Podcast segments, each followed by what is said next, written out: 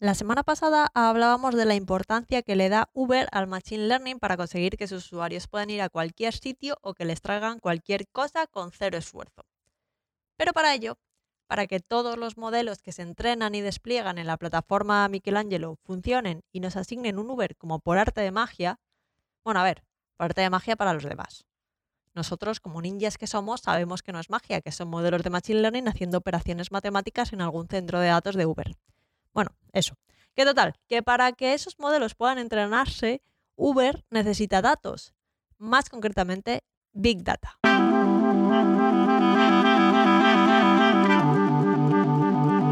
Un podcast ninja sobre Big Data, episodio 53, el Big Data de Uber.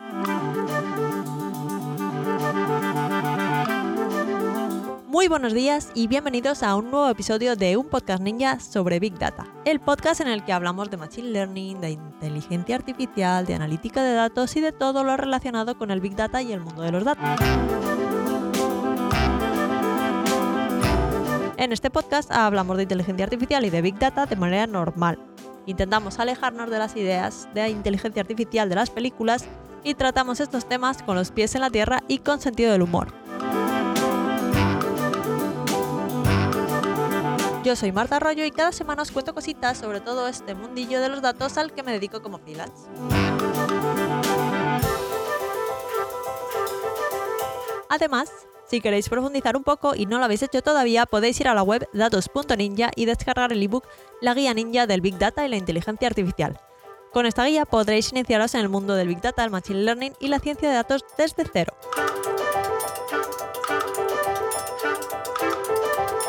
Las habilidades y herramientas que necesitaréis aprender, los errores a evitar, los libros recomendados, un montón de cosas. Recordad, si os interesa, datos.ninja.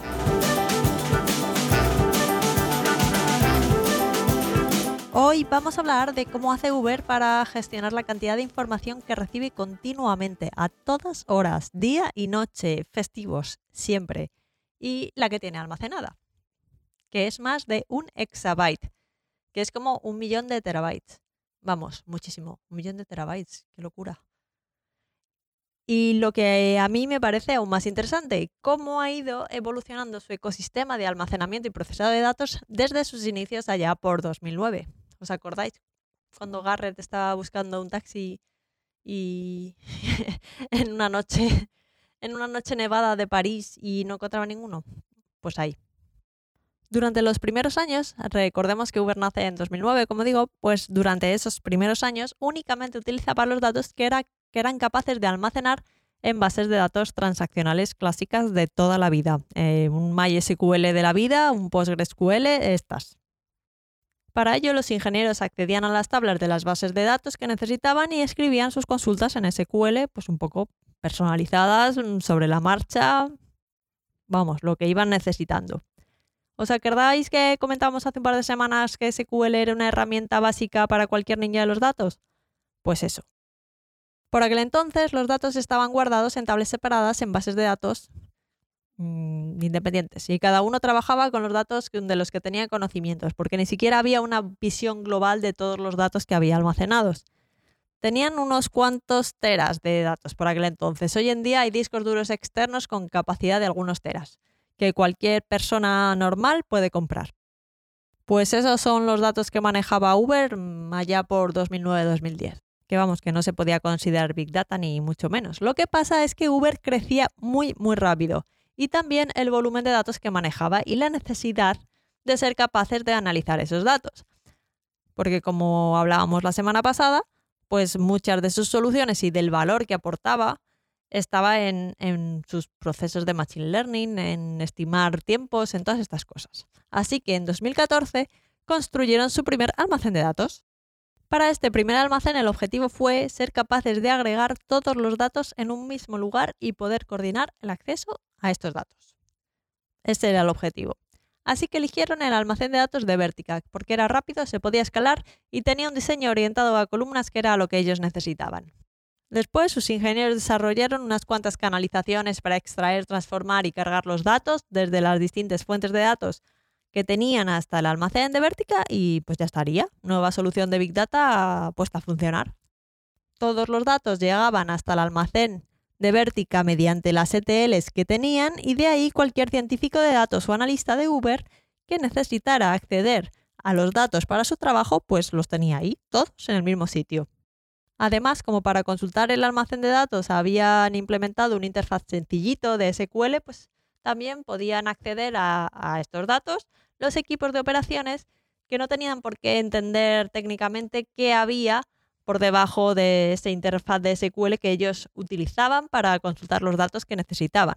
Así que esta nueva arquitectura fue un éxito y muchos equipos dentro de Uber pues la utilizaban de manera intensiva para consultar datos. Además, incluso se montaron nuevos equipos para poder sacar más partido de todos esos datos que tenían.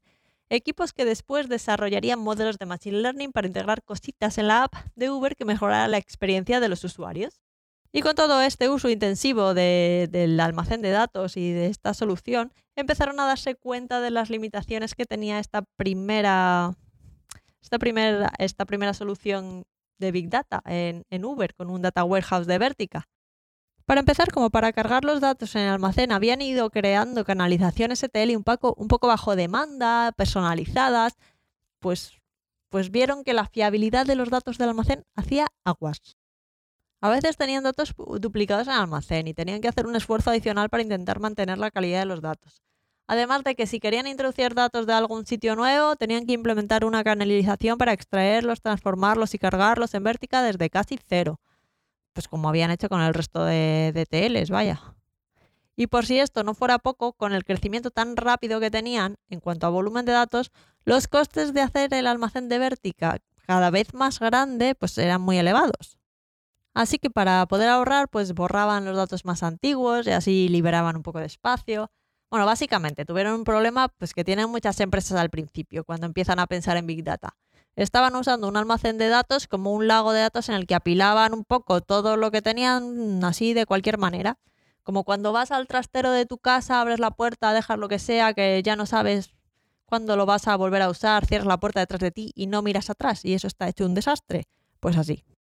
Pero es que además era de ese mismo trastero del que intentaban obtener, obtener los datos para su uso diario.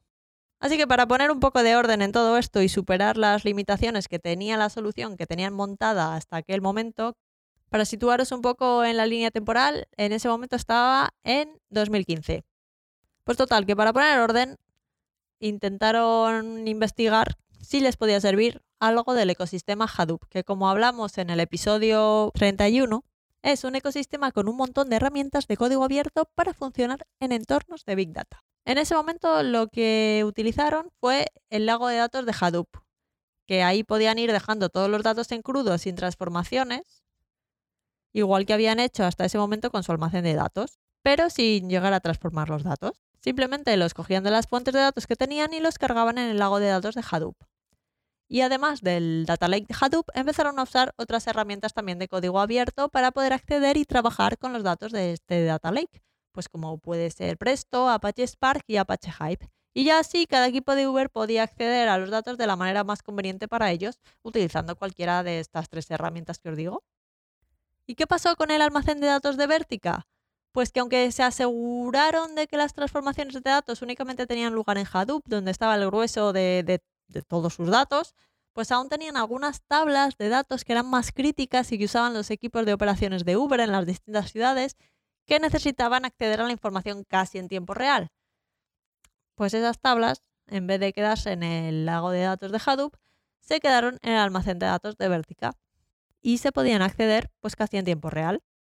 Al ser solo una pequeña porción de los datos y no todo el grueso, lo que, la que permanecía en el almacén de Vertica, pues consiguieron reducir los costes.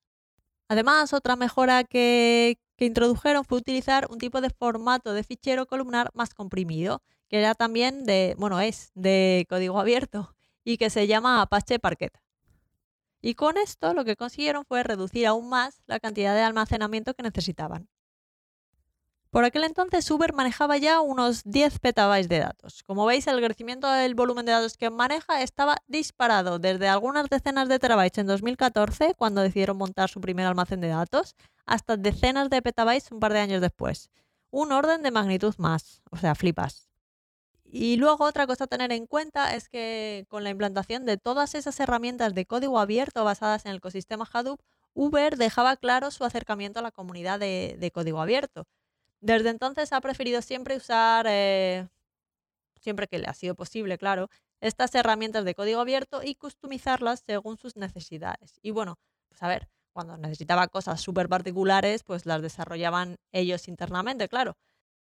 Pero es que además en muchas ocasiones ha contribuido a la comunidad liberando sus soluciones para que las pudiera utilizar todo el mundo. El tema es que incluso con esta arquitectura basada en Hadoop seguían viendo limitaciones, principalmente en el tiempo que tardaban los datos en ser accesibles cuando entraban en el data lake, que era de unas 24 horas. Lo que es demasiado para poder hacer nada que remotamente pueda llamarse tiempo real. ¿Y por qué una latencia tan elevada? Pues porque tardaban demasiado en realizar la ingesta de los datos desde las fuentes de datos. Y es que el proceso que tenían era, era ineficiente. De hecho, en, posteriores evoluciones de, de, su plataforma de Big Data mejoraron todo esto. Luego, luego hablamos de ello. Y además de la latencia elevada, también se enfrentaban a la limitación que tiene HDFS, que es el sistema de ficheros de Hadoop, cuando se enfrenta a muchos ficheros pequeños, que era el caso de, de Uber. Tenía, tenía, tenía muchos ficheros bastante pequeños. ¿Y esto por qué es? Pues porque HDFS almacena metadatos sobre los archivos que gestiona, como puede ser la información sobre su ubicación, tamaño, permisos. Y, claro, cuando los ficheros son muy pequeños, pues la proporción de metadatos es como muy grande en, en cuanto al total del tamaño del archivo. Y todo esto lo guarda en un servidor maestro que se llama NameNode. Entonces, cuando tenemos muchos archivos pequeños, la cantidad de metadatos puede ser abrumadora y generar una sobrecarga en el NameNode.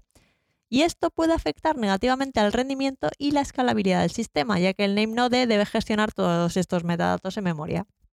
Vamos, que HDFS funciona mejor con archivos grandes y este no era el caso de Uber. Para resolver el primer problema que tenía su arquitectura de Big Data y conseguir que su proceso de ingesta de datos fuera más eficiente, desarrollaron una librería de Spark que se llamaba Hoodie. Y después esta librería pasaría a formar parte del propio ecosistema de código abierto de Hadoop con el nombre de Apache Hoodie. Lo que os decía antes, vaya, que, que Uber lo que ha hecho es liberar mucho del trabajo que, que han creado para ellos, pues luego lo han abierto para que, para que lo pueda utilizar cualquiera y lo han hecho de código abierto. Y bueno, para abordar el tema de los archivos pequeños y las ineficiencias de HDFS es un problema muy común, así que hay bastantes maneras de abordarlo. Eso no fue ningún problema para, para los ingenieros de Uber, como podéis imaginaros. Desde entonces, Uber ha seguido trabajando y mejorando su infraestructura de Big Data, pero siempre apostando por tener sus propios centros de datos. De hecho, aunque tiene un modelo híbrido y ya usa la nube, el 95% de su infraestructura estaba en sus propios centros de datos. Y sí, he dicho estaba, porque este mismo año ha firmado un acuerdo a siete años con Google Cloud para migrar toda su infraestructura a la nube y dejar de ser una de las pocas empresas con un volumen de datos elevado en seguir gestionando sus propios centros de datos con su propia infraestructura. Y tal vez os estéis preguntando que por qué este cambio. Pues bien, el tema es que durante el COVID tuvieron bastante problema para asegurar el suministro de servidores, de chips, de piezas de hardware que necesitaban para mantener sus centros de datos a punto. Y esa es una de las razones fundamentales que les han llevado a migrar su ecosistema de Big Data a Google Cloud. Al hacer esto y pasar toda su infraestructura de Big Data a la nube de Google, pueden centrarse en mejorar y diferenciar su producto y dejar de preocuparse por la gestión de los centros de datos. Ya se encargará Google de encontrar chips para mantener los centros de datos a punto. Si queréis saber un poco más sobre la nube, os dejo en las notas del programa el episodio en el que os contaba de qué va esto de la nube. Así que eso es todo por hoy. Espero que os haya gustado el episodio de hoy y que hayáis aprendido algo de valor, que os haya resultado interesante. Si ha sido así y os ha gustado, no olvidéis dejar un me gusta, algún comentario en iBox, una valoración de 5 estrellas del podcast, en Apple Podcast, en Spotify, en Google Podcast o donde quiera que estéis escuchando esto. Y si conocéis a alguien que creáis que pueda estar interesado en escuchar este episodio, pues se lo compartís, que igual les sirve para algo. A mí desde luego seguro que me ayuda a llegar a más gente. Como siempre, si tenéis cualquier duda, pregunta y os puedo ayudar de alguna manera, recordad que podéis contactar conmigo a través del formulario de contacto en la web datos.ninja barra contactar. Yo encantada de recibir vuestros formularios.